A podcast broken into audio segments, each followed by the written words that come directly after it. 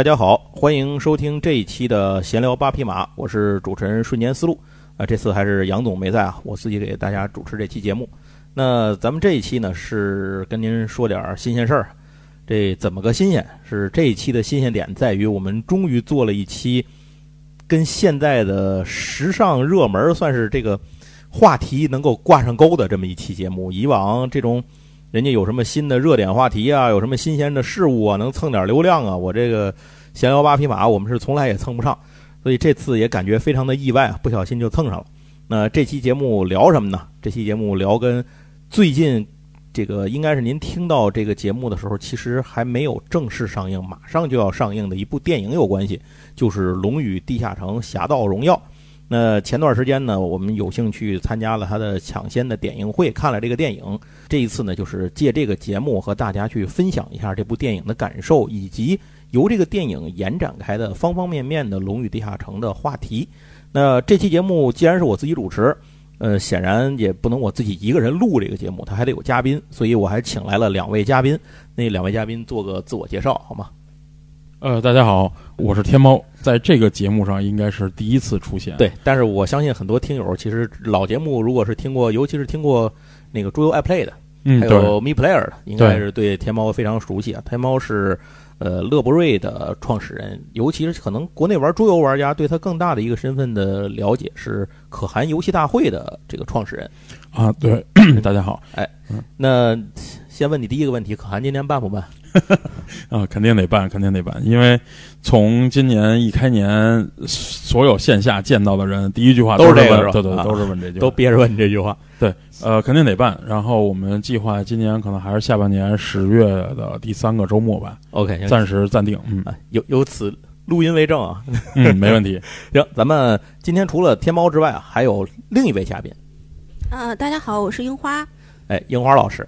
呃，樱花老师呢是算是一个专业的，在这叫什么奇幻领域，或者说在这相关的游戏这个领域的一个翻译者，可以这样说吗？啊，对，其实我是就是什么都翻了，然后是我是专业的英语翻译，然后也是专业的引进书编辑，然后因为我自己特别喜欢游戏啊，我可以舔着脸说一句，我是个全平台玩家，真的主机我是都有，然后桌面游戏和跑团本身也都有在玩儿，然后也发了好多《龙与地下城》相关的一些书啊、游戏什么的。对，但国内其实大家有看到的很多相关的一些书籍啊，还有这种呃游戏的规则呀，还有很多其实都是樱花老师翻译的。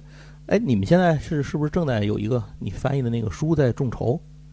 哦，就我们那个桌面游戏完全手册啊。哎，对，就顺便正好说一句啊，打个广告，打个广告，正好赶上了。那樱花老师翻译的这个就是乐博瑞这边出品的桌面游戏的完全手册。但是这个咱就先说到这儿，后面我们会专门有节目跟您再聊。那这期我们的主题呢，就是《龙与地下城》，其实就是从刚才说了，从观影开始。那为什么请这两位嘉宾来？有两层原因。第一个是因为他们两个人呢，本身就是就在这个行业里，算是在这个领域里摸爬滚打吧。嗯，这个了解的东西也很多，见到的东西也很多，知道的东西、玩过的东西啊，这些我觉得，呃，都能够，反正比我强得多。这个至少我说不出来的，我都可以让他们说。第二个重要的原因，就是因为当时那个观影，我们仨一块儿去的。这个这两位呢，也都已经看完了这场电影了。那咱们就从这个看电影这件事儿其实说起吧。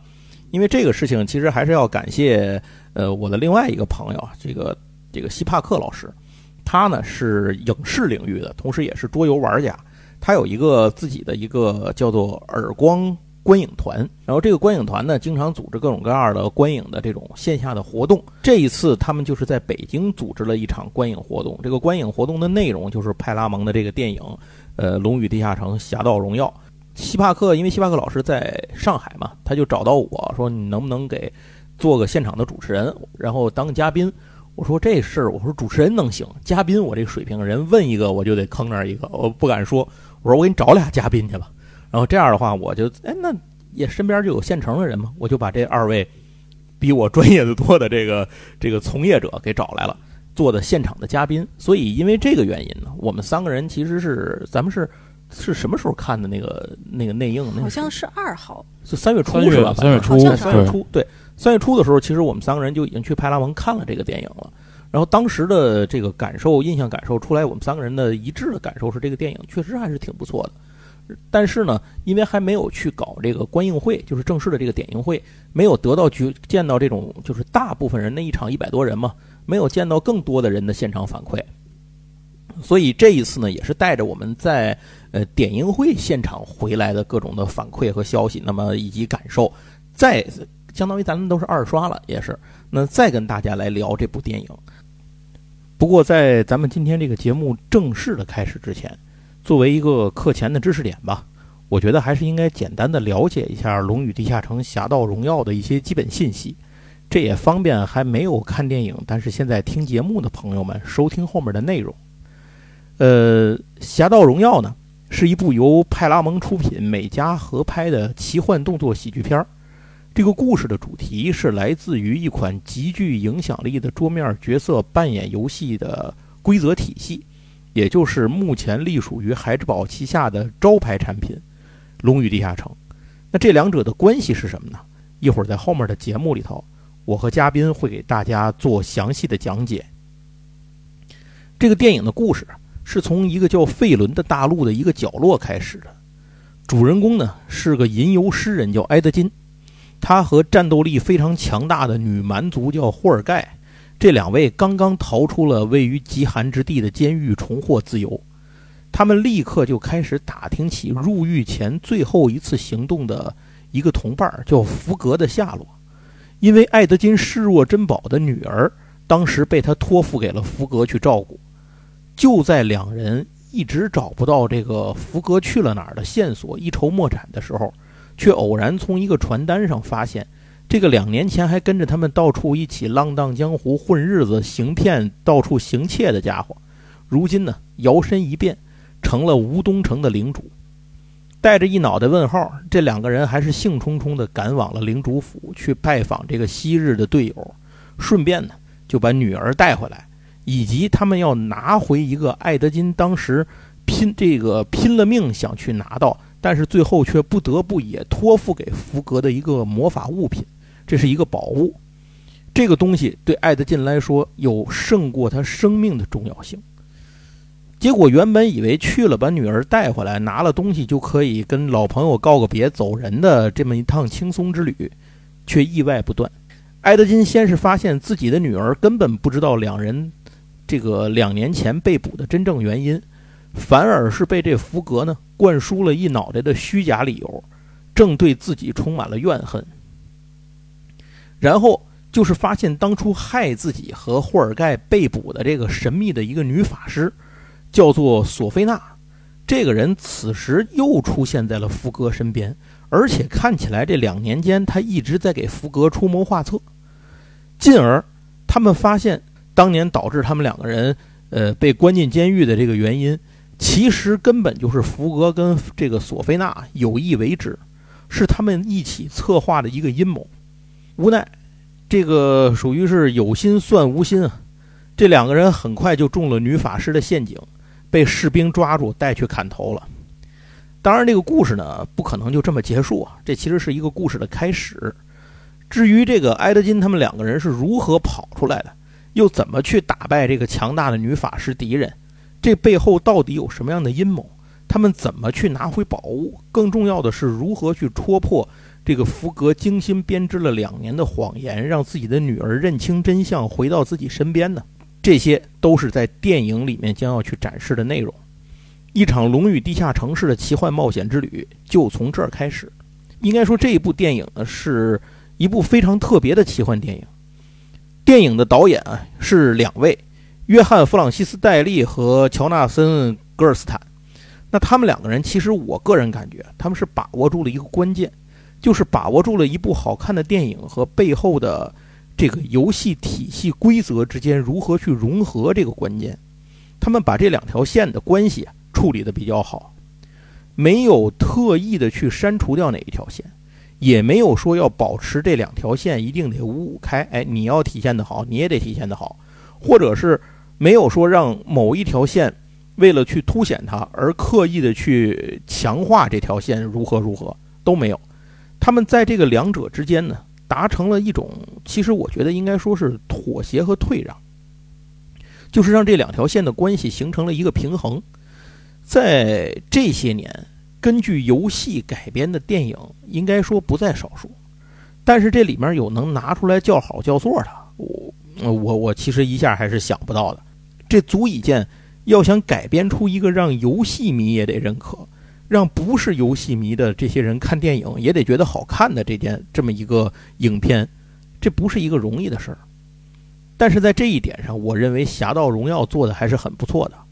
他把故事讲得很好，里面的人物角色能立得住，再配合上确实是非常拿分的特效效果，以及他那种幽默轻松的主基调，再加上在那些算是传统桥段上的一些创新式的发挥，就是它应用了很多自己这个电影原有 IP 里面提供的一些特性和元素，让它能够有新的表现方式。这都是让这部电影呢现在能够，嗯，获得一个好口碑的重要原因吧。当然，到这儿为止，其实我说的这个课前知识点啊，非常的泛泛。这里的每一个环节、每一个维度、每一个元素，其实都有很多具体的细节可以展开、可以讲。嗯，我相信啊，还是各位自己去看完电影的话，就能够发现很多这种细节的点在里头。那么现在呢，算是说完了这段课前的这个呃小知识点。我们的节目由此正式开始。那先这么说吧，这个咱先说说观影体验得了。呃，两位哪位先来聊聊，感受怎么样？就是你们看这个电影，其实也可以说咱第一次看的时候、一刷的时候的感受。我觉得那可能更真实一些。哦，对，那我先说好啊。嗯。呃，第一次在派拉蒙那个办公室里面看。我觉得第一个，呃，和大荧幕上的感觉不一样的是，不一样，屏幕太小。对对对。然后其实你感受不出来它那个奇幻电影的那种史诗感，因为，对大家能能够理解，就是说屏幕小的情况下，再史诗的一部片子，其实你都会，对弱很多。呃，然后因为第一次呢，我们也是带着任务要准备，比如说呃后面的活动啊或者什么的，是，所以我会把更多的精力放在比如说呃这里面呈现出来哪些内容，然后有哪些点，嗯。呃，反而是电在疯狂的在脑子里记笔记。对对对对对对，是因为现场也不能拍，然后也不能手写，对，就只能靠脑子。对，基本上其实一直在做笔记。所以第一次看下来之后，我们两我们三个人呃映后讨论的，其实都是关于这个电影呃可以谈什么话题啊，怎么怎么样的，等于其实是为这期做节目做了一个准备。对对对对。然后第二次观影的话呢，就是。呃，虽然在第一排，然后那个颈椎很累，但是呢，那个整体的感觉，我觉得就是节奏，其实感觉也更舒服了。嗯，然后大屏幕是不一样了，对，大屏幕是不一样。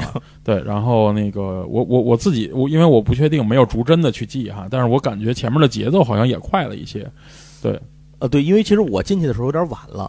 就是我我进场的时候已经已经对我我演了一会儿了，对对对，其实我们也也是，但是但是你能感觉好像呃体验不一样了，这次感觉是真的在看电影了，呃，然后至于说呃本身电影的感观观感的话，我是觉得呃松了一口气，我觉得这是最重要的一点。哎，在在这儿我赶紧先说一句，忘了啊，本期节目有大量剧透。那个，如果您在意这件事儿的话，可以先忍一忍，等到三十一号看完了这个电影之后 回来再听。我们尽量不把这个里头的剧情给您全部描述出来，但是这也是不可避免的。可以剧透的吗？啊，对，可可以，可以，可以，就是它不可避免的，可能我们会说到一些地方，所以大家还是要要要注意一下这个问题啊。对，两位继续继续。然后，OK，那就是说，呃，我我我我觉得最核心的一个感受其实是松了一口气。为什么这么说呢？呃，就像刚才瞬间老师说的，我们自己在这个领域其实二十多年了，就是从刚开始喜欢玩，然后再再做翻译啊，包括最后是引进出版什么的。呃，这些年《龙与地下城》改编的电影，官方的我们看了很多，然后大家也都知道，其实真的很差。对，呃，所有人对这部电影，就是尤其是玩家吧，其实都不敢抱任何期待，是就怕希望越大，失望越大那种嘛。其实我是担心这个。对，呃，但实际看完了之后，我们觉得感受很不错。呃，终于吧，咱们说拍了一部好看的电影，而且确确实实是《龙与地下城》的电影，它不是任何其他的 IP 或者说名字可以替换的。对，不是说你把这个名字随便换个马甲，它还成立。对对对对对，对。然后。呃，我觉得我我我我粗略的描述吧，我觉得大概是这种感受。OK，嗯，我自己对这部片子其实还是挺满意的。OK，我在豆瓣上给了五分呢。啊，呵，那樱花老师呢？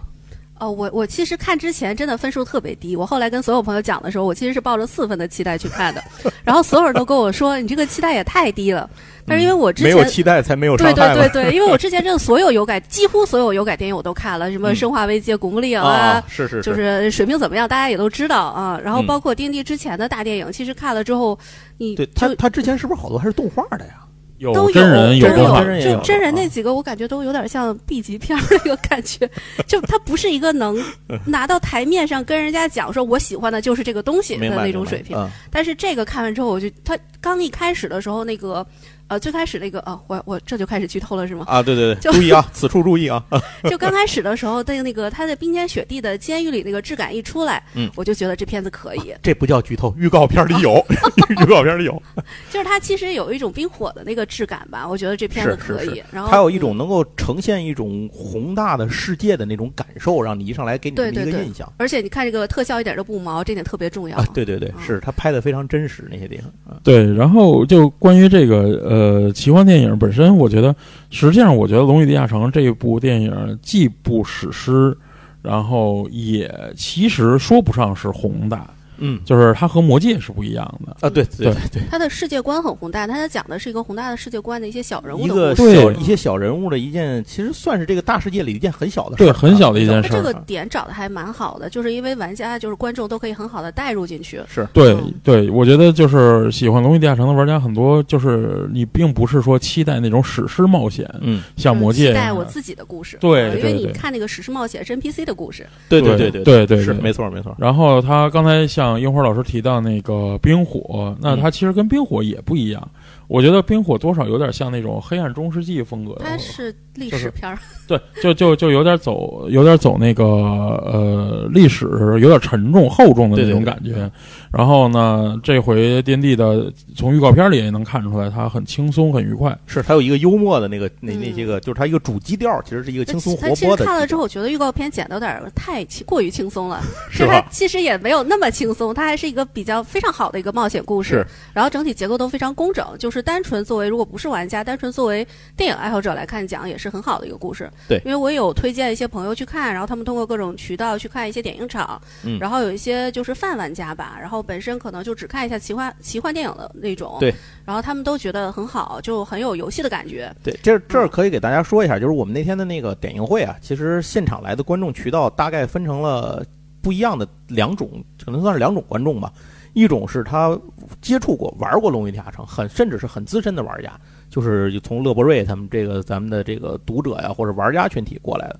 然后还有一个一波人呢，他有可能是我的那个这就是闲聊八匹马的听友群的朋友。那我那边其实也分成两种人，就是有熟悉的和不熟悉的。然后还有一些呢，就是从来自于那个就是耳光观影团的那个，就是这个观影的粉丝群体。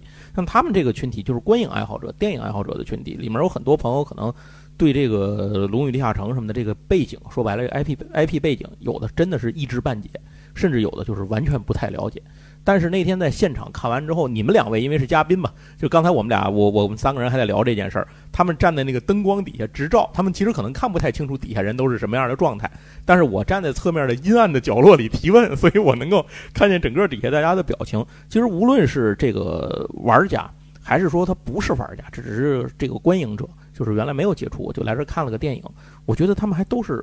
在在这个感受上面的，还都是有能够投入进去，能够看到自己喜欢的东西。当然，可能对于他们内在来讲，他可能收获的点不一样。我觉得就是这么个区别。啊，就我这边所有朋友的反馈来讲，就是他们如果是跑团玩家的话，都嗯超嗨的。嗯就是我们那个观影团就呃就地转成了那个跑团讨论群。啊，对对对，我回来都傻了。我 我们后面有一个那个观影报名的那个交流群，后面后面那几天完全成了一个跑团交流群。就大家在讨论这个角色卡放的什么技能啊对对对什么的，然后有一些就是真的泛泛泛玩游戏的一些些朋友会跟我讲说，他虽然不玩跑团，嗯，然后也没怎么玩桌游，但是呃，现场也有桌游玩家也讲有有有 get 到。桌游玩家，然后我有一个朋友，他是只玩 RPG 的那种，那个、哦就是。就是他也觉得会有一点点 get 到，然后是里边像 RPG 一样去做任务嘛，就是嗯那个特别我们一直吐槽的，为了一个 A 任务去 B 地点拿了一个呃 C 道具，对对对对对找了一个 D 人物，嗯是是是。然后就是他整个能感觉到那种游戏感还是很强的，虽然他不知道设定，啊嗯，，对对对，然后还有一些就是 RPG 也不玩的朋友会跟我说，他们觉得这个是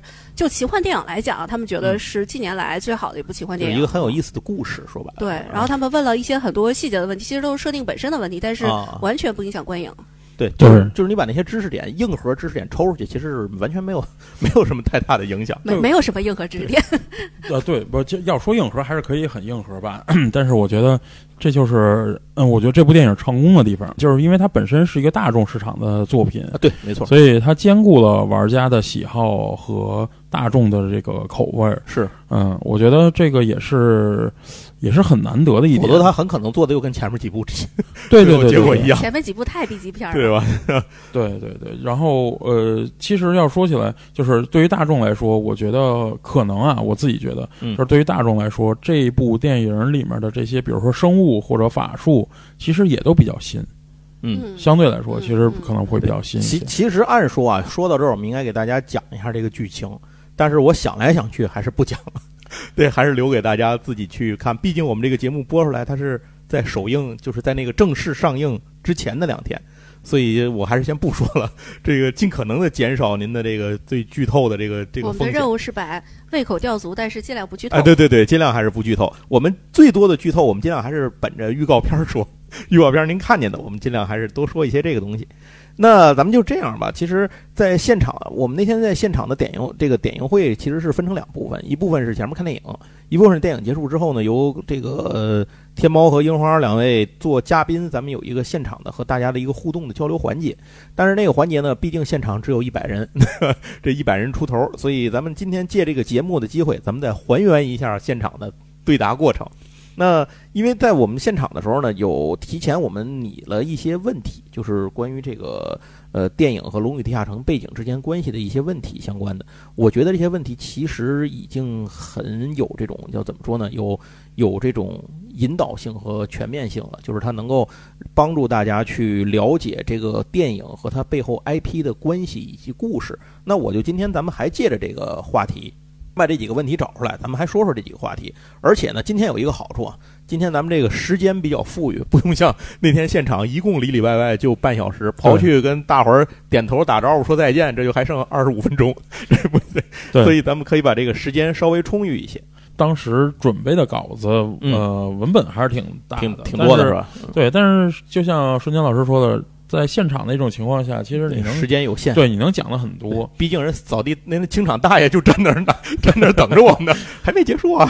对，然后像，而且其实也这是一个怎么说？呃，它本身存在也也也一直有一个问题，就是不管是跑团还是龙与地下城，嗯其实第一是它历史很悠久，可以讲的东西很多。对，没错第，二个是呢，它对于国内的观众有很多人来说，相对还是陌生的。是呃，要让大家真正的去呃抓住其中的一些线索呀、或者脉络，嗯还是需要讲很多东西的。是因为国内其实咱说光说到跑团这个词儿，可能还有很多人不知道跑团这个指的是是怎么在哪儿跑，对对对对怎么跑，跑多远，这些都不太清楚用不。用买跑没错鞋？对，用不用买跑鞋，跟不跟马拉松，反正这都有区别。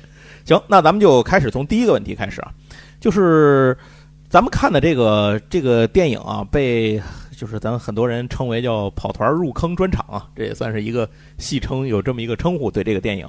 那么就是刚才两位说的这，咱咱们两位说的这个，嗯，可能很多朋友对这个。跑团这个词儿，包括这些个什么 TRPG 啊、桌上角色扮演啊、什么《龙与地下城》啊，这些还都比较陌生。所以咱们第一个问题就是从叫科普扫盲开始，简单的们介绍介绍，就是比如什么叫跑团，以及如果他想去加入到这个游戏当中去，《龙与地下城》这样的游戏当中去，嗯，有什么样的捷径，或者说怎么样的一些个方法是最容易入门的呢？那这个问题还是我来说吧。嗯，对，樱花老师来先跟大家分享。我对我那个科普的次数会更多一点。这词儿熟。对，就是一般给那个大家科普的时候，我就会说，大那个跑团其实是一个民间的俗称。嗯。然后它的来源，其实我觉得可能是因为早年那个英文文本里都会叫 run session。嗯。然后可能早年从台湾引进的时候是直译过来的跑团。啊。然后其实不是很对应。然后其实这个官方说法，我们经常叫 TRBG。嗯。就是 tabletop role playing game，嗯，然后 RPG 我觉得可能大家都应该知道吧，就是角色扮演。角色扮演。然后其实 TRPG 是应该算 RPG 的鼻祖。对。是。嗯。桌面桌上角色扮演。啊，桌上就就是它那个 TRPG，我们电脑电脑上玩的那个叫 CRPG。嗯然后 TRPG 是 CRPG 的爸爸啊，大概是可以这么说吧，这么个关系。是。嗯，然后其实因为早年也没有电脑嘛，然后一般都是大家几个人，那个三五个人。围在一个桌子旁边，然后那个有一个主持人，呃，就是早年应该国内了解这个最多应该是从《生活爆生活大爆炸》里的场面，《生活大爆炸》当时形成了一波关于各种桌游，包括了这个跑团游戏的一个，算是一波普及，一波小普及，能达到这么一个程度。然后近年来应该是《怪奇物语》的第四季吧？对。啊，它里边其实就很好的表现那个形式。顺便说一句，我是不想跟 Sheldon 一块儿跑团儿。其实那个里面《怪奇物语》那个表现非常真实。首先，他们是一群孩子。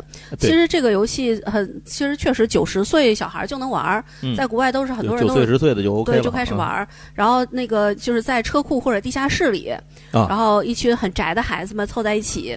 然后桌上摆着模型和地图，嗯，然后每个人手里拿着骰子，然后凑在一起。家长都说：“你们在干嘛？”嗯，啊，然后有一个有一个玩家会担任游戏主持人，然后他负责就是他相当于电脑的主机一样。他会回答家长：“你扔一个骰子，看看我可以回答你多少问题。”做个判定。对，然后他就会描述他现在这个场景啊，然后你们遇到了什么怪啊。然后其他玩家就根据他那个描述来做反应，嗯，然后主持人再根据他们的反应来给一些回应，然后就一来一回，这个故事就成立了，嗯。然后在国外，其实这个游戏类型也被叫做 PNP，嗯，就是 Pen and Paper，就是只有纸和笔就能玩的游戏，纸笔游戏，对，纸笔游戏。其实我们小学的时候。呃，没有那么多娱乐方式。其实大家在小学可能也玩过。对，而且有很多可能就是大家 DIY 对对对，自己创出来。之前有一个游戏叫 RPG 游戏时光，一个独立游戏，它就是讲小学生在纸上来画一场 RPG 冒险啊。我觉得就是很接近我们小学的时候那种游戏体验。嗯哼，嗯，对。这个补充一下，有什么补充的啊？对，补补充就是这个早年间这个《生活大爆炸》对于我来说，其实已经是晚年间了。嗯，对，其实其实更早。如果因为我觉得呃，听瞬间老师说嘛，八匹马的很多观众其实呃年龄会略大一些，对，都是八零后，八零八零后有对。那其实对我就是可能更多的人第一次接触《龙与地下城》是《博德之门》这个系列的电子游戏，就是。是电脑游戏，对，嗯，然后，但是那会儿是不是很多玩这个游戏的人，电子游戏的人，其实对对《龙与地下城》这事儿没有一个更完整世界观的概念？没有，那个时候大家应该是当 CRPG 入坑玩的。啊啊，对对，但但是我当时是，就是当时我是知道那些比跑团要早。对，但是其实国内呃，我们说大陆哈，因为我就就是那一波，就是呃大陆最开始引进呃桌面角色扮演游戏的时候，其实很多人之所以会进到这个圈子吧，或者说呃开始接触这些这个游戏，就是早年间包括呃大菠萝一。啊，对，然后是呃，博德之门一代，然后剑门传奇，冰封谷啊，冰封谷，对对对，也比较，就就那个就是九十上个世纪九十年代末出的一系列特别经典的《异域镇魂曲》也是，对，所以其实呃，这些说到这儿，我打断一下，一会儿两位咱们还得请两位细说说你们最早是怎么进的这坑，就怎么当时接触到的这东西，咱们一会儿留到后面还得细说一下。OK。然后呃，所以就是说，对于呃国内的很多玩家来说吧，其实都是由电子游戏先认识，呃，先听说过《龙与地下城》的。呃，这些年吧，虽然《龙与地下城》在国内并没有很高的知名度，但是你总能间接性的听到，就是它总有存在的点，就是江湖一直流传着它的啊，对对对对对对对是，嗯，然后呃，所以我就刚才说到，其实的确就是樱花老师说的没错哈，就是呃。所有的咱们说 RPG 这个词，嗯，呃，就是由《龙与地下城》定义的，嗯，就是它是第一款，一九七四年出版的嘛。嗯，然后嗯，在上个世纪，包括本世纪初的时候，在英文的世界里头，其实大家称呃桌面角色扮演游戏都还是角色扮演游戏，就没有前面的 tabletop 之呀前是 RPG 和 CRPG 啊，对，现在是 TRPG 和 RPG。对对对，就是这有点倒过来了，是吧？这个东西，对对对，嗯，这可能也是跟那个就是之间就是最早的时候，是因为桌游本身就是一个主流嘛。因为也没有电子游戏，后来电子游戏新兴了之后，它肯定要做一个标注。但是慢慢电子游戏成了主流。对对对。桌游其实这些年就是包括《龙与地下城》啊这样的跑团游戏在内啊，咱们就泛指的这个泛泛的桌游的角度来讲，它其实属于一种算是一个复兴的阶段。我我个人有这种感觉，它好像就属于一种在全世界范围之内都属于一种复兴的一个状态。很多人又重新开始喜欢上这些东西了，重新愿意去玩这些东西。我觉得其实也是因为国外早年玩的这批人，现在已经在那个各行各业就是已经有话语权了啊。对对对对。然后他们其实现在我们看到很多美剧啊、游戏，其实都会有一些他们留下的一些彩蛋。嗯。然后其实你看多了，有一种潜移默化的那种效果吧。哎，对对，这个很有道理。对。好，那接下来咱们就接着下一个问题啊。那咱们就说到这个这次观影的这个电影了，《龙与地下城：侠盗荣耀》。那这个《龙与地下城》具体它是个什么样的概念？其实刚才两位已经提了一些了，能不能再深入的展开的讲一讲，到底这个《龙与地下城》是什么？因为咱们的听友里有很多朋友，其实，呃，我之前在听友群也好啊，在在通过我的那个节目或者什么去做一些调查和了解的时候，有些朋友确实是完全没有听说过的，就是零基础的，所以还能够再展开的再给大家再介绍一下吗？就是面对这样的朋友，或者是一知半解的。我想想啊，这个这个话题其实会有点大。我们我们刚才大概分享了一些，就是跑团的一些基本概念，或者说一些非常简单的东西。就是《龙与地下城》是刚才我说的是跑团 TRPG 这种游戏的鼻祖，它是第一款真正意义上的桌面角色扮演游戏。嗯，现在我们可能很多年轻人会知道 COC。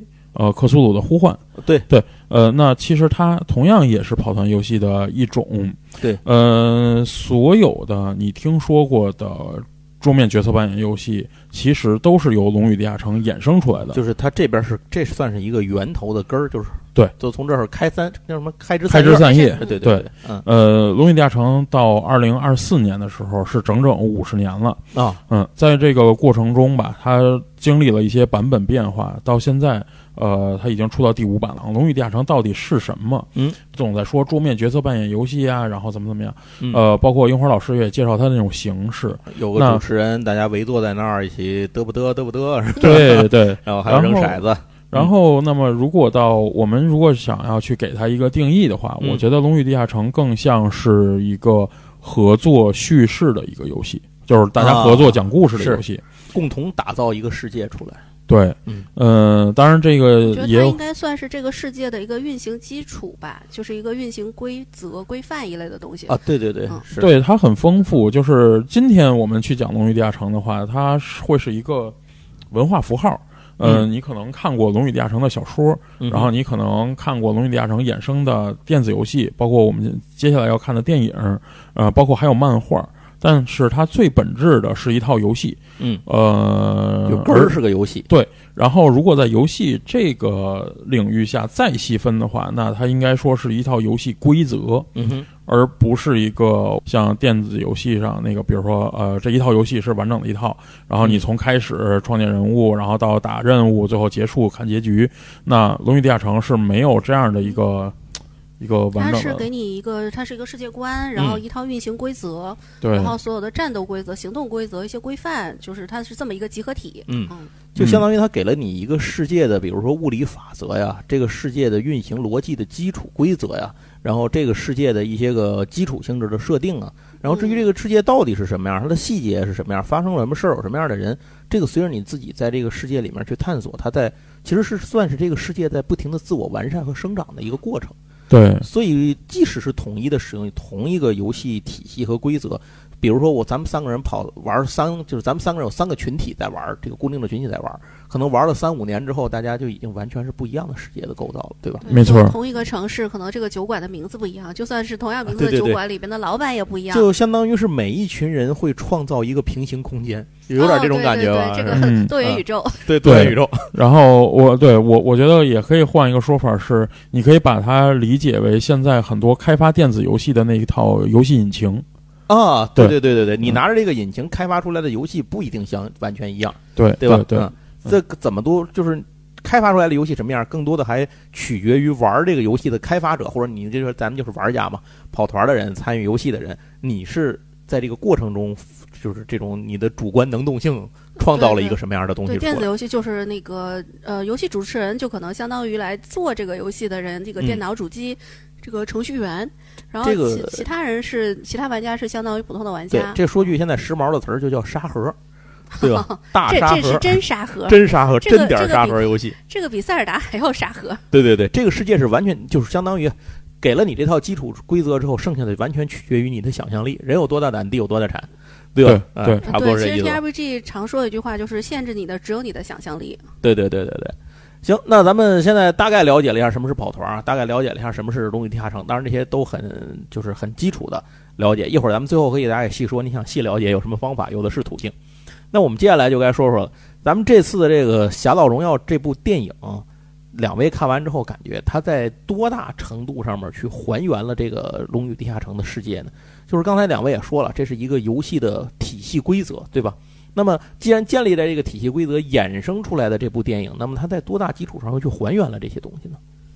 哦，我觉得其实整部电影都在还原《龙与地下城》的感觉的世还有世界。就是从那个有什么印象深刻的地儿？就是从预告片里出现的一些怪物，然后其实都是《龙与地下城》规则里出现过的。对对，有名有姓的是吧？对，都是有名有姓、有历史的。这个怪物可能比我们年纪还要大。我们在做一些关于这个 怪物，肯定比咱年大。对，在做一些怪物的考据，然后你就会发现它其实都是这个怪本身都有四五十年的历史了。然后包括里边出现的一些地点，然后都是在设定里有的。对，哦，这里就。插插入一个小小知识点吧，嗯，就是《龙与地下城》的下属其实有很多设定，嗯，然后有一个设定叫被遗忘的国度，然后是现在呃，应该是商业化最成功的一个设定。哎，这个两位能不能给说一下？就是它这个所谓下属的这个世界的设定，跟《龙与地下城》这个总的规则有什么？这个之间的关系是什么关系？呃，可能是游戏引擎和系列之间的关系。对，OK。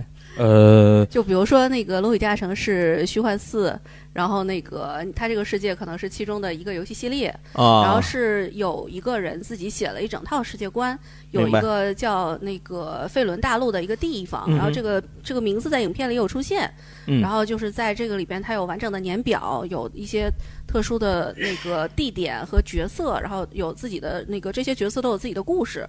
然后这个电影就是基于这个设定里边的那个衍生出来的，啊，那他在就是你们两位看的时候有什么跟你们印象最深刻的？看，嘿，这就是这个还原了这个规则，或者说这就是有这个跑团这个感觉，让我觉得就像在跑团。两位有什么对这个印象比较深刻的地方吗？我先想想预告片里有多少内容。没事儿没事儿，咱们超出预告片的范围也没关系。提前已经告诉大伙儿了，肯定有剧透，控制不住的地方有点剧透，这个我觉得也没关系。我我觉得先提一个点吧，就是在这部影片里头，其实出现了很多类人种族，呃，就是你可以看，呃，虽然我们片子里就是预告片里看到的，可能就是呃这几个标准的人类或者说类类类人生物，但是其实我们知道德鲁伊是个提夫林，对，然后呢，那审判团里头有，对对对，有啊，对对对，审判团里头有。好几个，然后呢，那个呃术士应该是个半精灵，半精，对。对。然后呢，那个呃，在这个过程中，其实还大家还有机会看到《被遗忘国度》里头，对那个标准的种族是猫人。嗯嗯，那个当时我看起来还蛮新奇的感觉。对对对，嗯，所以他在这方面上就是呈现费伦大陆的这个。呃，这个世界观上，呃，我刚才提到就是这个多种族，然后还有一个，我觉得就是这次选，刚才樱花老师也提到这个怪物的问题。其实这次我们真的细心的去做了一些那个就是调研之后，发现它这里面这次出现的几个比较经典的非龙的这种怪物，对对对，龙与地下城不是只有龙。啊，对，不是只有龙，对对，而且就算龙也不是只有一种，对。然后呢，出现的这些怪物，其实都是《龙与地下城》在一九七四年到一九七七年，呃，最开始出版的那些设定集里头的原创怪物，最经典怪物是吧？对。最原始的怪物，最原始怪物，对，应该是对最最最原始、最具代表性的。其实有时候很难说代表性，因为比如说大家可能会知道龙啊，会知道眼魔呀，会知道那个灵犀怪呀什么的。那个整个文化的影响会比较深。然后它是那个，就比如说那个胶质怪，那个在预告片里出现过。哎，对，就跟那个大立方体那大胶洞，就跟果冻一样，那个 看起来很好吃的那个怪。对，他觉得他也是这么想你的。其实那个他衍生出来的一个怪，大家都就是非常知名，大家都知道史莱姆。史莱姆，哎，啊，就是大家都知道。然后是那个，就是它其实都是某些怪的源头。对，然后史莱姆在东方某某岛国更受欢迎。对，就是在那个某岛国，它的那个很多文化上的东西跟龙与地下城的怪都有千丝万缕的联系。对对对对。是，然后还有那个拟形怪，就是在那个迷宫里边，那个预告片里出现了吧？对，就是这个宝箱突然把你咬住的那个。其实他后来咱们后来常叫箱子怪是吧？宝箱怪，宝箱怪，就是在那个某岛国的奇幻游戏和漫画里是也常见，对常见啊，这都常客。对，就是你能看，这也是就是说《龙与地下城》的一个影响。对，而且您要是听过我们以前节目的话，我们在讲那个罗德岛战记的时候。那个水野良罗德岛战记的时候，其实也说过，罗岛战记的它的最初的设计灵感来源，其实也是龙与地下城，对对，也是从这儿过来。其实好多日式奇幻都是根儿都在龙与地下城。对，哎，其实这一说，中国的那个九州也是，也是是吧？也是，对，就是它衍生出来了，在各个地方落地开花结果，变成了自己当地的一种非常有当地感觉的一些个世界，就是变成了这样。对。然后那个说到还说到就是就是继续咱们聊《龙与地下城》这个电影对世界的这个还原吧，嗯，然后我觉得还有一些是关于一些就是剧情上的一些设计，嗯，比如。呃，这个可能真的得剧透一点点。再次警告啊！再次警告，您不行就拽过这段儿。呃，剧透一点，就是在里面，其中会有一个呃，在在在他们那个遇到一个那个机关桥地下幽暗地狱的时候，对对对，然后那个不小心那个机关就直接被触发了，然后他们唯一通向接下来的任务地点的那个通路就直接被就是直接断了，直接断了啊。然后这个时候。呃，怎么办？其实呃，每每个电影讲故事啊，都会有各自各自的方法。但是，呃，在这部电影里头，他直接用了一个在我们看来是所谓游戏主持人很放水的方式。呃，主持人会。对他，他会说你，哎，你之前随身带的那根木杖子，其实是个魔法物品。就是你以为是一根普通的拐杖，不，它其实是有魔法的。对你不知道是因为蛮子根本不认识，但是拿出来术士看到了。对，而且他最最巧的还不是说只是比如说放个魔法飞弹呀，或者放个火球，它是一个传送法杖。巧了啊。对，然后不就把现在的这个问题就解决掉了。而且它不但解决了现在这个问题，它其实对电影后面的很多剧情推进都有影响。这个东西都起到了作用。对，而且还是一个核心物品，就很核心作用。说到这个，我觉得它那个里边的魔法和魔法物品的表现都蛮还原的。嗯，就是第一，首先它的特效一点儿都不五毛啊。对对对对对，是我看影 观影之前最担心的事情。是。然后还有就是魔法的处理问题，其实很容易造成烂墙。对。然后它其实处理的还比较好。对，而且它一直在借电影中术士。的口在告诉大伙儿，对，不要魔法，不要那么你那么想那么用，不要觉得可以用魔法解决一切问题。对对对，包括里边出现的头盔啊，然后那个传送手杖，嗯，那个魔法物品，因为我觉得《龙与地下城》的魔法物品跟其他奇幻设定啊还是有比较明显的区别的。是啊，它其实展现的还都比较好。对对，魔法的使用者不等于他是一个世界的创建者，就没有那么大本事。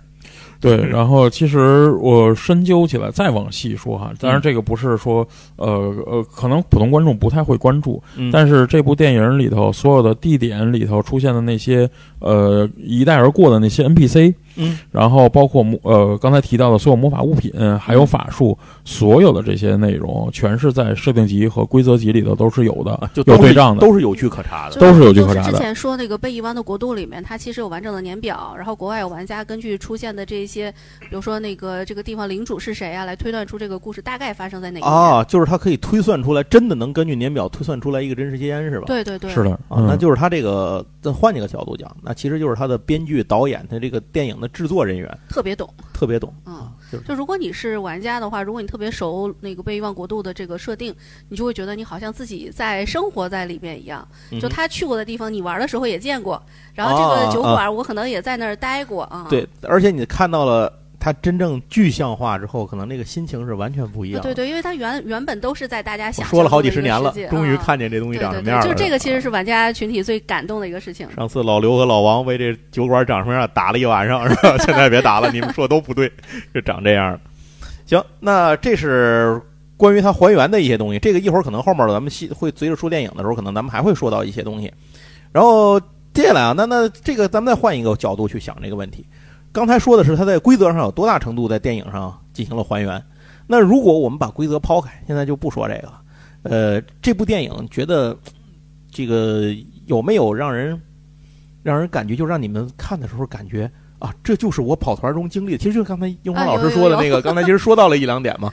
就是有没有这种，就说你特别感觉，哎呦，这就是我跑团，我不就遇上过这种事儿？有有有，就最后他们在打那个红袍法师的时候，然后其实那个地方导演在访谈里也说，他们极大程度上还原了一种回合制的效果，嗯，就是觉得每人出了一招你来我往的那个回合制的效果，对对对。然后那个地方作为一个玩家来讲，当时的感觉就是他们一定是大招都放完了啊，然后就是 有什么招出什么招，就是他们一群人就是那个近战纠结在一块儿最最 low 的时候啊，那段时间一堆人，然后围着一个法师，镜头挺精彩的，其实啊。然后就是特别有一种你来我往的回合制的感觉，插招换式嘛，明明显大招都已经用完了。对对对。这我我的感觉就是哪点印象？其实就是那个刚才你们两位谈到他那个把那个桥那个陷阱破坏，我就当时心里想，我都能想到那个城主心里骂街的时候。对这个陷阱，我准备了三天。对，我就心里心里这个骂街呀，但是我没有办法，我这帮爷我还得想法给你们送过去，我怎么办？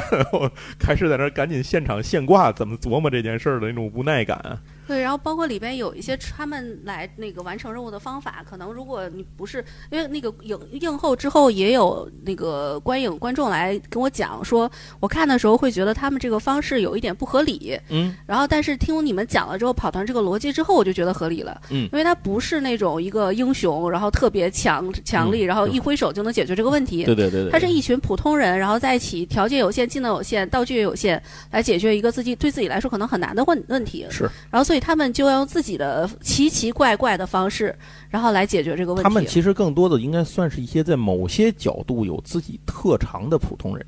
嗯，对吧？大概可以这么理解，就有什么有什么特长都用一用。对对对，而且其实这个也是，就是《龙与地下城》一直以来，包括呃大家玩的很多传统的角色扮演游戏，一定有组队这个概念的理由原因之一吧。就是每个人其实都只是擅长某一项技能，对，或者有某一个专长。然后如果每个人单独行动的话，其实并不强。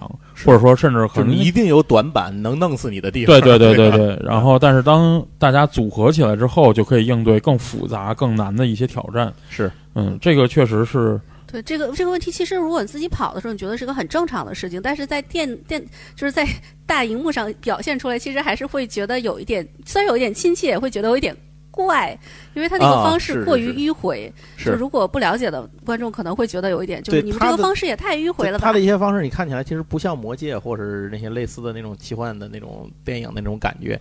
就或者你觉得都觉得，比如说这这些年前些年嘛，就是那个超英题材的电影特别多。对，呃，那一个超级英雄，他可以做好多好多好多，嗯，呃，一个人可以解决很多很多问题。是，但是你在这部电影里，你可能会发现，哎，你都这么强了，你为什么不这样，或者你为什么不那样？尤其是他们最后在海边那个失败讨论会，每一个人的人生有多么失败的是吧？对，包括其实如果您去看的话，嗯，就是还会有一点注意，比如说啊，咱们说，呃，你会看到某个法师施法。啊，哇，这个法术很厉害，你就直直接使这个轰就可以了。但是不好意思，在《龙与地下城》里面，法术是有法术位的，就是你释放了一次，这个法术就没有了，就消失掉了。它不是一个无限的，你是个法师，导致你就可以无限施法，并不是这样的。对对，它不像那个，比如说我们最经典的说《魔兽世界》里头啊，你有一个技能，只不过有一个 CD 时间嘛，对吧？啊，对对对。对，但是《龙与地下城》里头，它的非常经典的一个系统是，当你尤其是法师，当你释放了一个法术之后，这个法术就从你脑子中。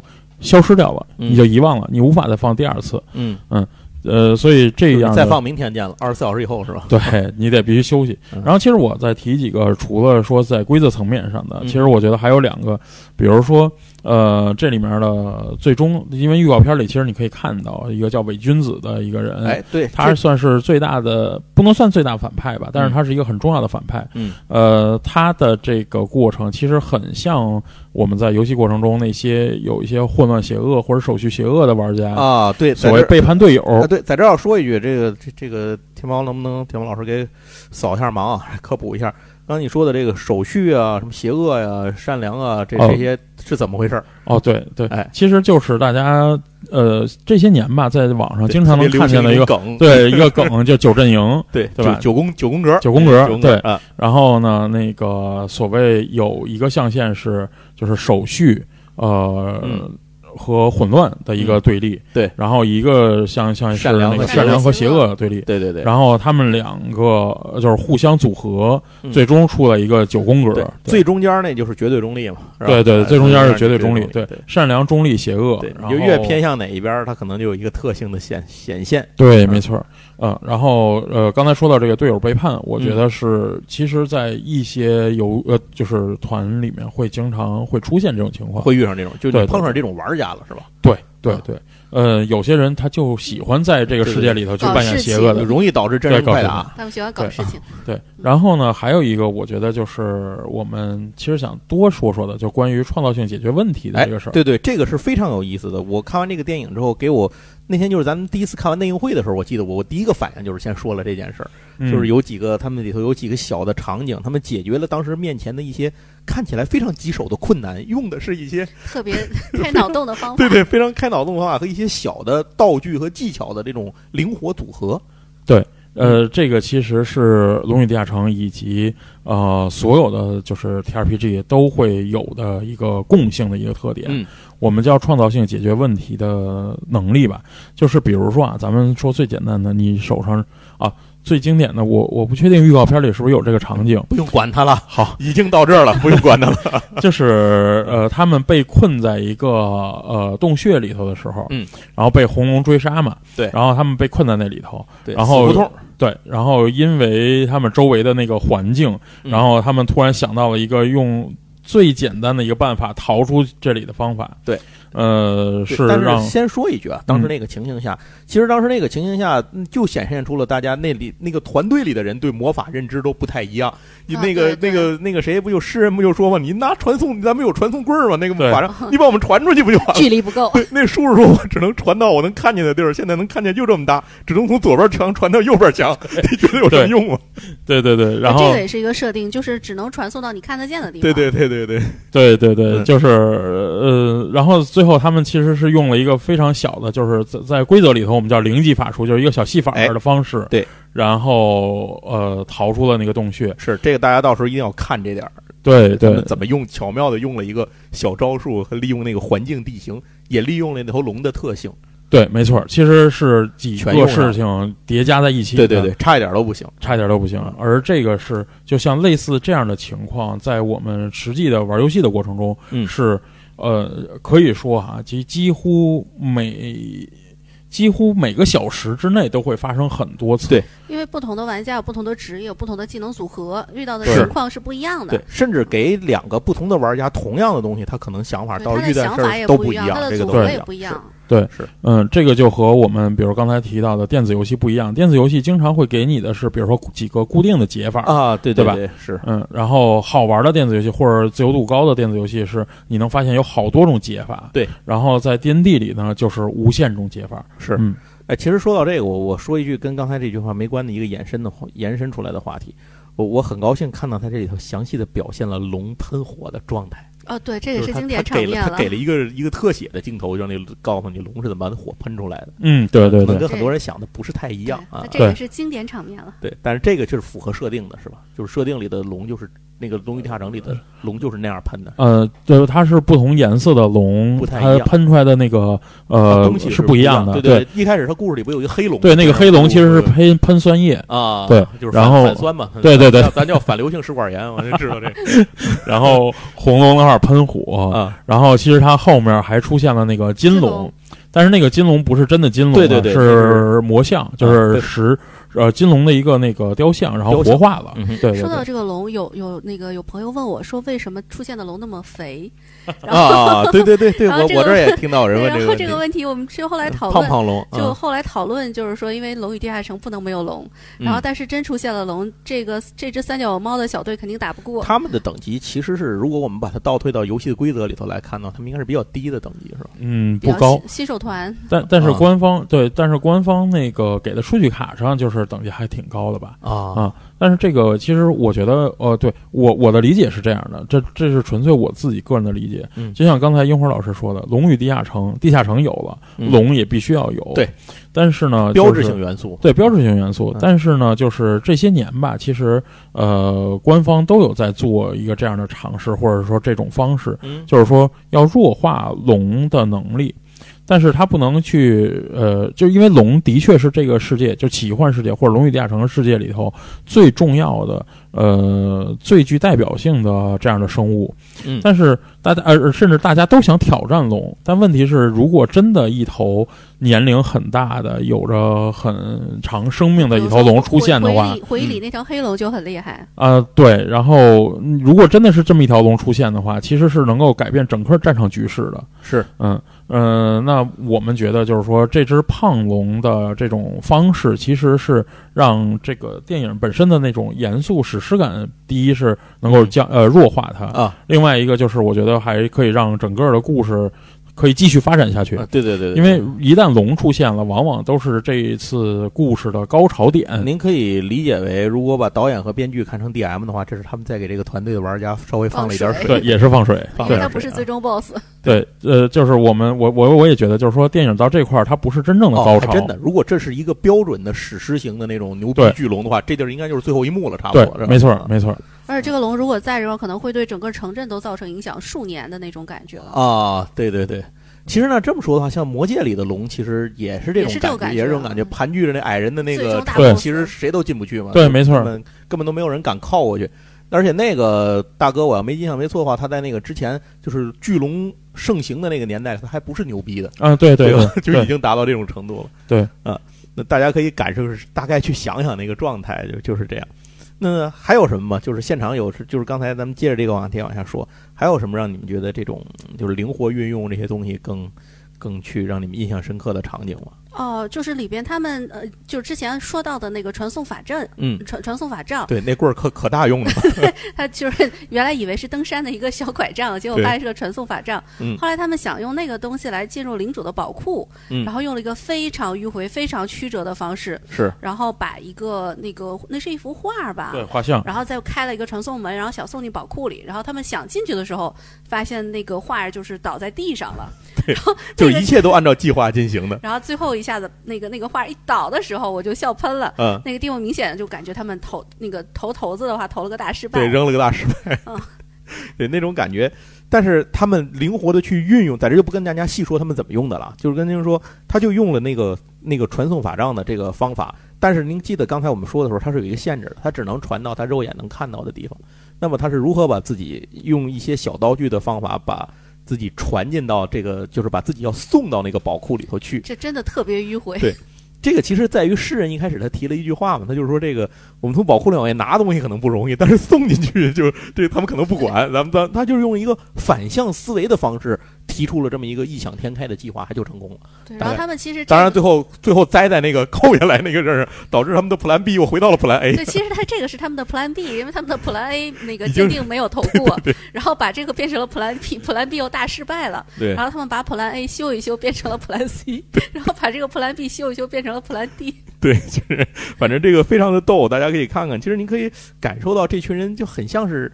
他很可能像是在你在游戏过程当中真实遇到过的一些情形。对，就这个情况，现在就就这么样了。大伙儿想想怎么办吧。对，情况就是怎么个情况。对，其实 其实可能特别像那个呃，如果有有老玩家，比如说玩网游那个时候去那个，比如魔兽组队打瑞的什么的。就是大家在开荒的时候，大家都会有各种各样的脑洞，什么打法，对吧？对对对，换个这个打法，换个那打法，打了一晚上也没打过。对对。然后，其实你说它真的有标准解法吗？当然，在电子游戏里头，其实它有一种最优解吧，咱们说。对，嗯，但是在就是 D N D 的世界里头，其实没有最优解。对，而且这个过程本身就是一个特别欢乐的一个过程。而且他们在最后其实打红袍法师的时候，那那一段也挺有意思的。这个也是他们最后那个，咱过程也是不说了，您回来得自己看。最后诗人就说：“我没想到这个方案真的能成功。”那术士都傻了，你不是说肯定能成功吗？这谁也不知道那个头子 投出来会不会投成功。行，那咱们这个话题先到这儿，咱下这个时间已经很，我已经不知不觉说这么长时间了。那咱们抓紧点进度。那下一个就是，如果假如有机会拍续集，两位希望在里头能够看见些续集里能看见些什么吗？嗯，其实呃，如果拍续集的话。我更希望他们有更多的像《龙与地下城》的经典怪物出现。另外一个是，他们能够去到呃一些更非传统的奇幻世界的呃场景里面去吧。比如说，像大家都如果是熟悉《龙与地下城》和《被遗忘国度》的玩家的话，肯定会知道《黑暗精灵》这个系列没露没露脸这里啊，都没提到呢还。然后呃。呃，我觉得就是幽暗地狱嘛，幽暗地狱多展现一点，黑暗精灵出个场。对，这里头其实幽暗地狱基本就是当成一个地城迷宫用了。对对对，这迷宫都没有，就是地城，当成一个地城用了。啊，精灵这个种族可以更多的表现一点。那个 Tiflin 出场的时候，他其实有一个木精灵的表现。哦，他救的那个是吧？对，是木精灵啊，那是个木精灵。对对对对，他在他在木精灵的那个社呃，就是那个村庄那个长大的嘛。啊，对对对，是嗯。好，那咱们这个电影的这个这个问答，咱先说到这儿。我我想最后咱们今天的节目开始靠近尾声了，咱有一个重要的事情还没说。我特别想听听两位说说你们当时是怎么上的这个这个船，就怎么接触到《龙与地下城》，或者说是跑团游戏，就是最初的是什么样的情形？两位分别给说说呗。通过什么渠道、什么方式，结识了哪位狐朋狗友，将你们拉上了船？啊，我先说我的，然后是樱花老师。我时间太久了，我是哪年？两一九九九年到两千年前后那段时间，呃，入的坑。上世纪的事儿，对，上个世纪的事儿。千禧年之前。嗯，然后其实最一开始是因为玩那个哦，最一开始是因为读了奇幻小说。哦，你是先看的小说《龙枪编年史》和那个《黑暗精灵三部曲》啊，然后当时也玩了那个就是《博德之门》，但是《博德之门》确实不是我真正进入《龙与地下城》的一个原因，明白？是因为看了奇幻小说。嗯，然后在网上找论坛，那个时候还有一个叫亚联的一个地方，对对，然后咱俩是差不多的，对对对，数啊，什么最深的地下城啊，对对对，是那个都是后后面的了。然后呃，在那块儿找到了这么一群人，他们去在通过就是非常原始的那种呃在线聊天的聊天室的软件，然后去在线上一起跑团。啊，嗯，这么着入的坑。现在想想那会儿条件都很艰苦啊。对，就是能不能找到全看缘分。对对对，类似于现在的呃 Discord，或者是呃就那个线上聊天平台，类似于 Discord 的。明白。对对对对对，反正还是挺古早的一个软件。确实够古早。对，樱花老师呢？最初是怎么着？我最早应该是好像我都记不得是哪年了。大众软件好像有过一期《龙与地下城》的介绍吧？您这您这也够早的啊。然后，但是其实实际玩上还是要好久。后来包括玩那个《博德之门》啊，嗯，《异域征魂曲》我非常喜欢啊啊。然后，但那个时候其实还不太知道什么叫这个跑团什么的。对对，就是不知道它背后的世界观的串联的这个东西是怎么回事儿。但是就是那个后来也是因为好多奇幻作品里都有啊。然后真正跑上也是在网上跟网友吧，第一次是有人带我跑了 WD 啊，就是相当于你们第一次，您二位第一次跑团都是网团是吗？对，都是。当年实在是不太好找组织。OK，嗯，就就我们那个时候，全国，我们就通过网上啊，网络认识的跑团的人，可能一百个人，最开始都都不到，因为我我记得我们的聊天室里头可能有个二三十人。就已经是很很多的情况了。OK，对，嗯，啊，其实我这我其实我翻译这个 TRPG 规则比玩起来可能还好早一点，是吗？因为我是学英语的，最早是因为有在玩的朋友拉我去翻译一些规则。哦，你是给人干活的是吗？对对对，然后那个那就是我本身也比较喜欢游戏嘛，然后就跟着他们玩起来了。啊，我跟大伙说说我我跟这点我跟你们两位不一样，我一上来玩的就是面团。太幸福了。对我，我是为什么呢？是因为我天津一起这个看漫画这这帮朋友玩玩游戏的这帮朋友，嗯，以前其实我在之前做那《龙与地下城》的诞生故事的那期节目的时候，其实我说过这件事儿，就是他们的群体里是在跑团的。当时这个我玩团其实已经很晚了，是零五年之后的事情，零六年前后吧，大概是那会儿开始的。他们就带着我去在他们那个团的天津渤海团，跟着他们一群人去跑团。然后跑跑跑，那个团大概我跑了五年多吧，五六年的时间，嗯，差不多。从一个什么也不知道的这个菜鸟，这个这个新人冒险者，然后一直慢慢的进展到了一个算是中阶阶层的一个法师，也就大概是这样的一个角色。跑面团太幸福了啊！是是是，我们那会儿是每周末在那城主家里头跑，对，每周每周去他们家跑团儿。所以这是当时我跑团的一个过程，反正也是，嗯，怎么说呢？缘分吧。要不是遇上这帮人，可能我也不会去跑团。因为我最早知道跑团这个东西，是因为看，嗯，《龙枪编年史》。嗯，那《龙枪编年史》看的哪儿啊？是西藏文艺出版社出那盗版，那会儿没有正版，那会儿不存在的出版社。对对对，那会儿没有，就是之前之前那会儿是不知道正版，其实不知道正版根本就。然后后来知道了以后，发现第三波之后，看见那个价格也就劝退了。那那会儿确实是买不起，真的是买不起。但是现在想想，还是很，因为我后来又收了嘛，我还是收了那个正。对对对，就是还是应该收那个东西。但是现在对我来讲，那一段回忆依然是非常重要的一段一一段这么一段过程。但是其实我这一顺便说到面团了，就是我补充一个，其实真正让我觉得我能够在这个领域里头这么多年的原因，哎，还真的就只是面团。网团呢还是不一样的，对，不一样是吧？网团你说你接触到了，然后你喜欢，但是呢，嗯。我觉得还差着很多吧。对对，然后我是觉得网团像是我面团实在没有办法的一种补充。对，我实在没办法了，我 瘾太大了。如果有条件跑面团的话，我是不会跑网团的。对对对对，就在我我们我我们是一九年零两千年嘛，然后后来我们那个团体负责那个《龙与地下城》第三版的那个规则，呃，大陆简体中文版的那个本土校对什么的。然后呢，借着这个机会，我就等于在北京开了面团。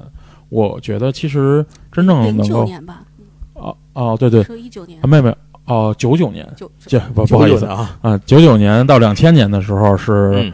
呃，那个我们在做这个本本地化的一些工作嘛，明白。然后那个好像应该是二零零一年前后的时候，我就有机会开面团了啊啊啊！带那个第三波的编辑去，因为他们也不懂这个产品嘛。然后我们带他带他们的编辑，然后去玩儿，包括现在呃圈子里的一些很有，就是最最早的一批玩家吧。其实那个时候我们在北京开始组织面团，嗯，然后我觉得其实这也是就玩面团是真正能让我。对这个爱好，就是能够坚持这个爱好的一个主要原因吧。是，给我的感觉是，现在《龙与地下城》这个 IP 以及它代表的整个，或者说刚才这个像天猫说的这个，它代表的一个元素符号，整个这一套体系，其实，在咱们国内大家能够接触到的渠道和产品，变得好像我个人感觉是越来越多了。虽然可能这个速度还是很慢，这个你看你跟什么比啊？你跟那盲盒什么的比，可能那还是发展的还是很慢。但是它有了更多的渠道、更多的人、更多的产品形式，让我们能够见到。这比如说像你们引进的那个那个讲诞生过程的那个《地下城主崛起》，嗯，像那种书。然后比如说像《龙与地下城》跑团的规则以及它衍生的各种各样的相关的这种这种其他的规则的这这些个东西。然后再有就是像刚才我说的。那个其实就是樱花老师刚才也说到，就是他在日本开枝散叶之后，日系的那那一套那一些东西，反而从日本又进到中国来的也也非常的多，就是接触到那一阵人接触到的也非常多。然后再有像这两年，比如说我熟悉的产品，像万智牌，对吧？对，这这这天猫也有印象吧？咱们当时一块儿还买过盒呢。对对对，嗯，那个万智牌也是突然开启了《龙与地下城》的一个产品系列。而且那里头也还原了很多的角色和人物，也也很有意思。所以我觉得这不知道算不算是一个一一种发展的一个一个趋势，或者说一个方向，就是说，呃，这个随着人们对桌游或者说这这种游戏方式啊，这种跑团等等这种现实生活玩游戏的这种方式的一个复兴和回归，可能借着这个东风，它又回来了。我有朋友说今年是 D N D 复兴元年。啊，为什么呢？他为什么这么说？就是因为那个大电影吧，然后还有一些各种各样的元素都在不停的出现。是，反正就我有这种感觉吧，我也我也不好说这个事儿是不是说一定就是这样，但是我觉得可能我周围也跟朋友做过一些探讨，大家可能多多少少都有类似的这种感受。而且其实呃，我们说疫情过后嘛，大家都希更更希望的去走出家门做线下社交，是是，也是一个很好的机会。是，嗯毕竟很长时间没有跟更多的朋友去接触，人归根结底还是个社会性的一种动物，对吧？你各自一个人独立的在那儿，没有人去打交道，这个可能绝大多数人还是很难受。那《龙与地下城》其实以《龙与地下城》为为主吧，或者说这样的一些游戏的方式、这样一些规则、这些东西，它就能给你提供这样一个算是道具或者是平台。我觉得它能起到这么一个效果。今天这个内容咱们差不多就说到这儿，最后咱们还得再说几个重要的这个要点，咱们再强调一下。首先，第一个就是三月三十一号，这个《龙与地下城：侠盗荣耀》正式上映，大家要是这个到时候有时间的话，一定要去看一看。这个真的是。不是说因为我们做这期节目我们说的好。是因为确实看了好，我们才觉得才决定做这期节目。对对，刚开始看不敢说，现在说好的人越来越多了。对对对，而且一开始的时候，我们有一个跟派拉蒙，我们就最好看的时候要跟人签保密协议的，你也不能出来说话，你也不能说看完了。那现在这终于可以说，真好啊，我们看完了。嗯，而且 那个解禁的第一天，我就在四处疯狂。对对对，现在对，现在确实是这样。而而且可以跟大家说，不管你了解不了解《东东西地下城》，呃，可能看的视角不一样，但是这部片子本身都是一部很好看的片子。对，就是很值得你。跟朋友一起去看一看，就如果你是跑团玩家，你会看得很嗨；如果你是奇幻电影爱好者，它其实品质很有保障。是，如果你是普通玩那个游戏爱好者，其实它也是很能看出很多乐趣。没错，你就把它当成一部轻松的奇幻冒险片来看，我觉得也一点问题都没有。嗯，对，哪怕哪怕是父母带着孩子也完全没问题。我觉得它是一个有孩子的角色，对，而且很合家欢吧。就是其实这个。之前他们电影访谈里头其实也提到了，这本身是一部对，是一部关于家庭的片子。这些年比较流行的主题是行，反正反正之前这个看了人家电影嘛，确实也觉得挺好看，所以在这儿呢也跟那个大伙儿多说一句，如果 您要是看了电影觉得好的话，可以到各个平台上给也给他们打个分儿。为嘛这么说呢？因为只有现在咱们好评多了，这电影它才有可能有第二部。真的，真的是，我们也希望非常期待能这个能拍成一个就是系列化，能够能够看下来。我说实话，真的成为电地复兴元年。对对对对对，哎，那咱们说完这个，就是看完电影之后，其实我想再延展的问一句啊，如果看完电影之后想要去，比如说想就想跑团了，我现在就想玩玩这个《龙与地下城》，有什么渠道或是方法吗？就是直接一点，我们在现实生活中比较容易好操作的方法。呃，其实就是跑团入坑这个事儿是个难题，但是其实它非常简单，你只要找到一个游戏主持人愿意带你就可以了。嗯哼。呃，如果你是单纯对这个《龙与地下城》感兴趣的话，其实可以看一些相关的呃书啊，还有一些介绍的产品。嗯。然后，如果是对跑团有兴趣的话，《龙与地下城》其实门槛会相对比较高一点，我们可以选择一些门槛更低的产品。嗯。然后我们这些年也引进了一些那个做了一些比较其他的，比如日系规则呀，然后还有一些独立游戏，甚至有些是不用游戏主持人的。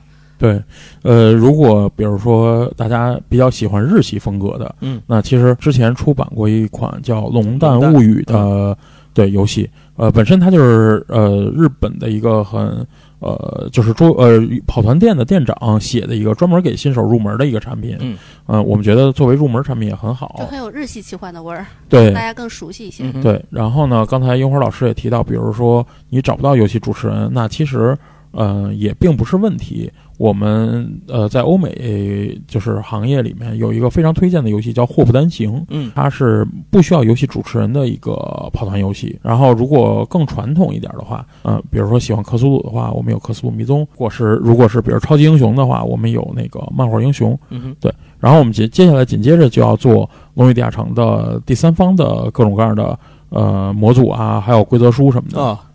对，那就是其实如果选择这些东西的话，你可以循序渐进的去接触到跑团这个这个过程，对吧？对，并不一定非要从龙与在地下城开始。地下城门槛比较高的，但是你最终是可以可以把你最终一步步引入到龙与地下城的世界里头来的，其实对吧？呃，最后谁都逃不了龙与地下城，嗯，是一切跑团的归宿。OK OK，行，谢谢两位。